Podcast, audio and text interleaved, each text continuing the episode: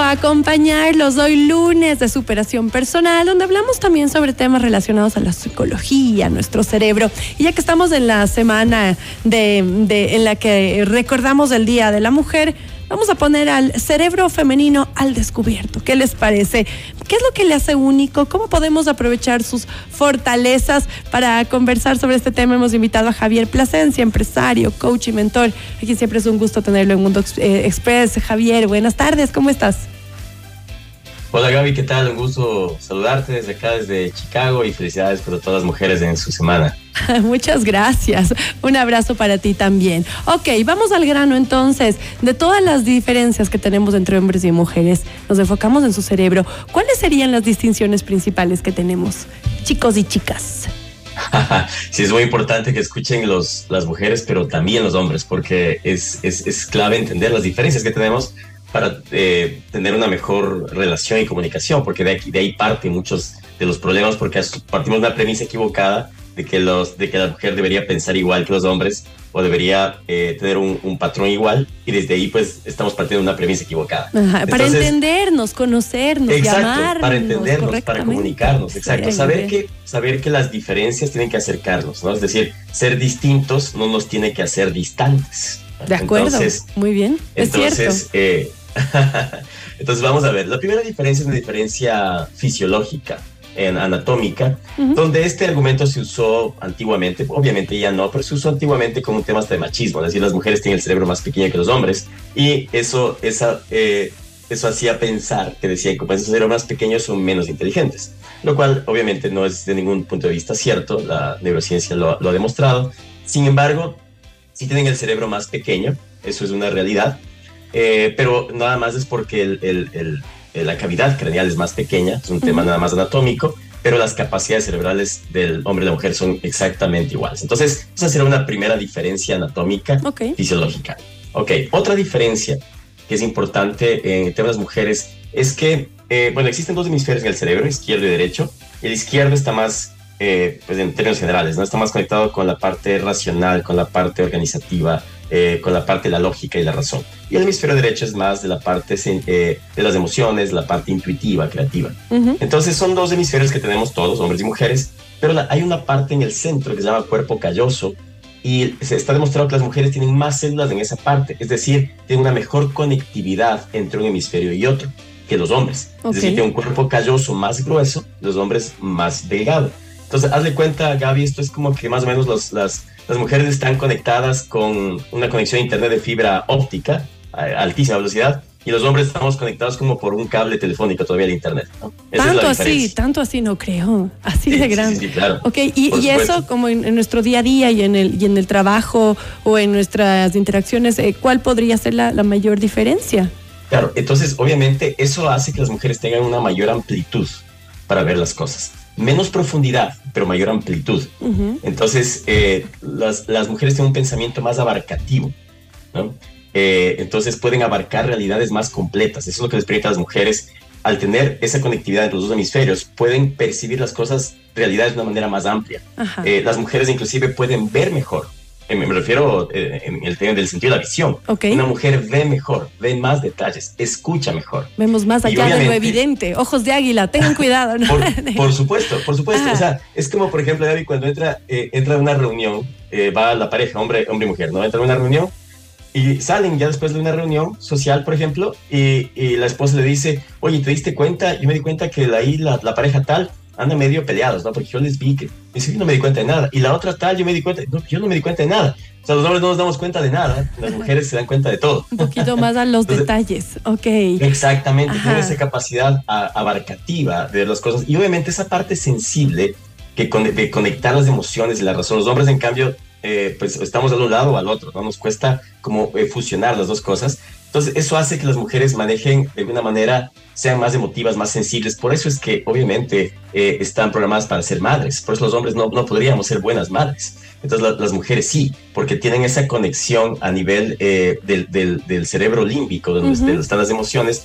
Eh, hay una mejor conexión y por eso a las mujeres les hace más sensibles, más empáticas, eh, ¿no? Eh, con las realidades, con las redes sociales, con las injusticias, con las causas. Las mujeres tienen mucha más empatía con las cosas. Qué interesante. Y, y, conversando sobre uno de los primeros puntos que tocaste, Javi, de la conexión entre los dos hemisferios y tal, sobre todo en el tema laboral, eh, leía que, por ejemplo, para lograr un sí de un jefe, por ejemplo, si tu jefe es hombre, tal vez si le das un par de argumentos, le sea suficiente un hombre justamente por, por, esta, esta menor conexión entre los hemisferios, te, te dice así como más fácilmente que si tu jefa es mujer, tienes que darle como más argumentos, preocuparte de lo que tú dices, ¿no? Que vemos las mujeres más amplio el panorama y más amplio pues los riesgos y las posibilidades de, que algo podría fallar al decidir algo. Así es que es bastante interesante también como para cuando ustedes estén en el aspecto laboral de cómo se debe tratar eh, al hablar con un jefe o una jefa para poder también eh, que, que, salga a favor tuyo, te apoye o que,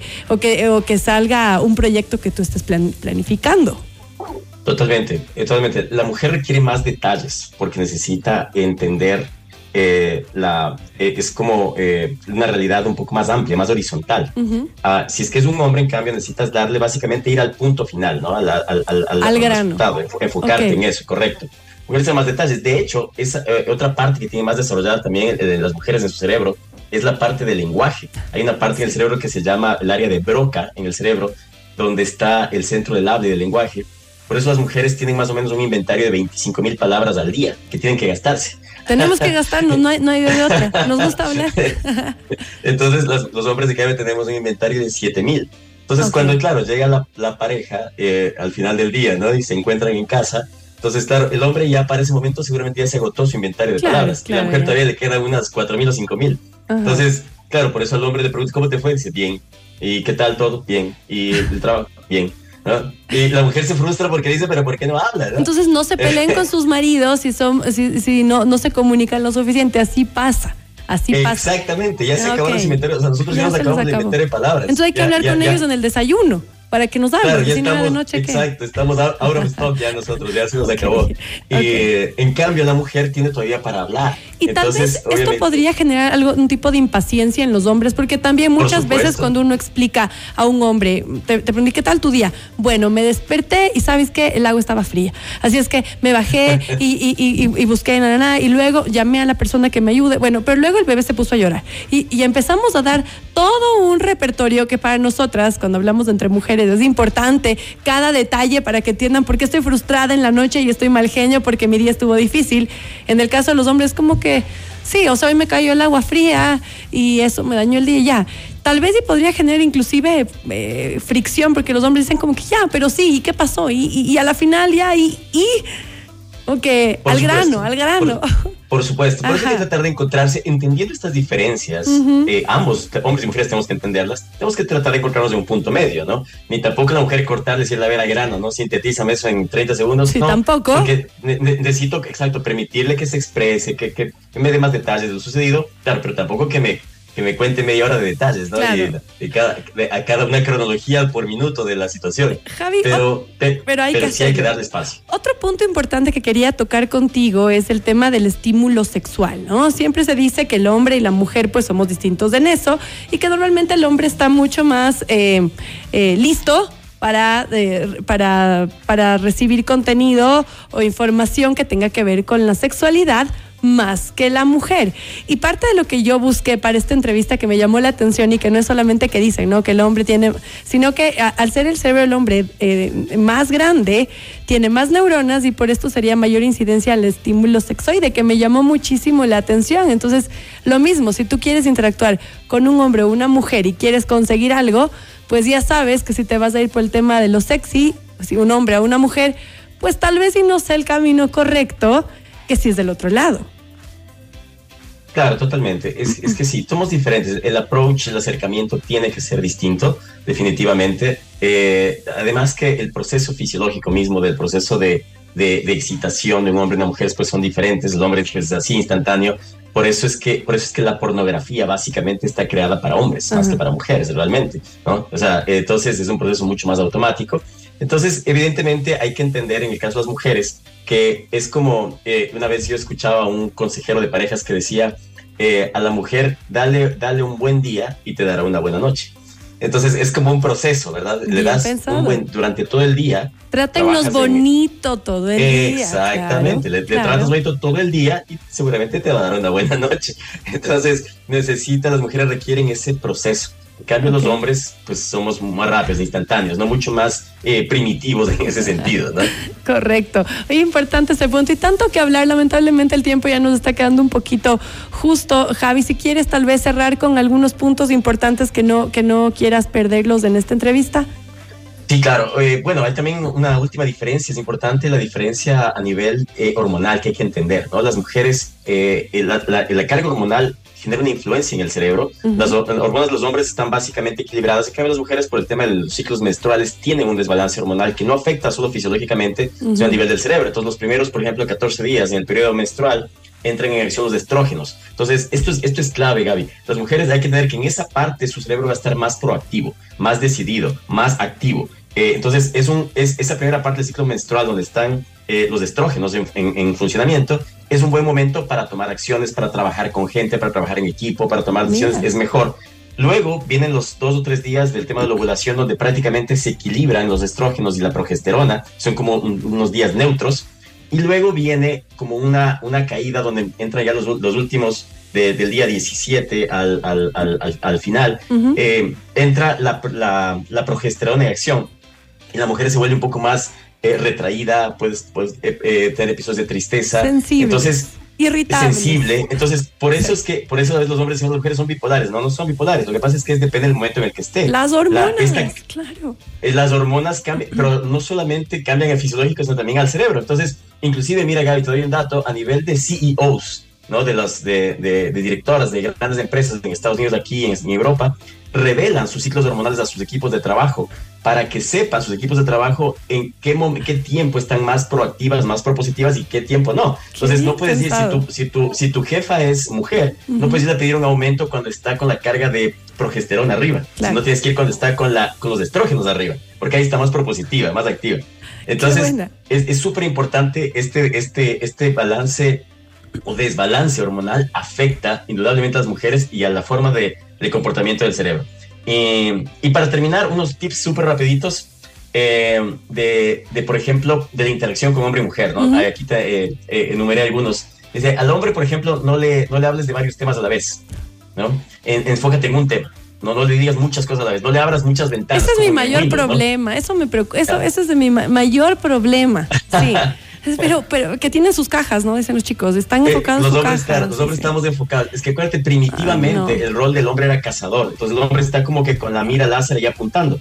En cambio, la mujer era recolectora. Entonces, obviamente, su cerebro es más disperso y puede eh, manejar varias realidades simultáneas. El hombre no. Entonces, hay que, hay que entender eso. Por ejemplo, eh, al hombre no, no es bueno decirle, decirle qué te pasa o te pasa algo, porque yo te conozco con la palma de mi mano. O sea, no nos gusta que nos digan eso, ¿no? Te ah, conozco como la palma de mi mano. Ok. ¿Qué les decimos entonces para, para, para tener una buena conversación óptima? No, sí, simplemente tratar de hablar algo que le, hablo que les guste, ah, no, no decirle estás bien, todo está bien, si necesitas algo, yo estoy por acá, darle ah. su espacio, hay que darle su espacio, no hay que tratar de sacar respuestas, ¿no? Con, eh, eh, eh, por ejemplo, no le digas al hombre, ¿qué me ves de nuevo? Porque después de un compromiso no vemos nada. Dice, oye, pero me cambié, pero me cambié, ¿no? Me pinté el pelo y no, no, me di cuenta. Entonces, entonces, a veces esas preguntas nos ponen un pero es un tema cerebral, ojo, para, para salvaguardarlos a los hombres, ¿no? No es que seamos despistados. No es que estén en, eh, contra nuestra, es, es, un tema ya físico, probado por la eh, eh, ciencia. exactamente, exactamente. Correcto. Entonces, obviamente es importante, las mujeres finalmente yo estoy seguro que siempre tiene la última palabra, pero tienen que hacerle creer al hombre que él es el que decide, ¿no? Tienen que hacerle creer. entonces, entonces, básicamente eh, eh, es así como funciona, ¿no? Los, las mujeres tienen una visión periférica, pueden controlar más cosas a la vez, no hacer más cosas a la vez, porque a veces por hacer eso se pierde eh, eficacia en el resultado. De acuerdo. es lo que puede pasar. ¿Qué es lo que puede pasarle a una mujer por hacer muchas cosas? El hombre en cambio se enfoca más y a veces es más efectivo con algo, con una tarea, la mujer puede dispersarse, dispersarse un poco. Eh, inclusive las mujeres ven más colores. Por ejemplo, dicen, no, es que este vestido, no, ese es verde agua, verde. a ver, ¿de qué color es mi saco, Javi?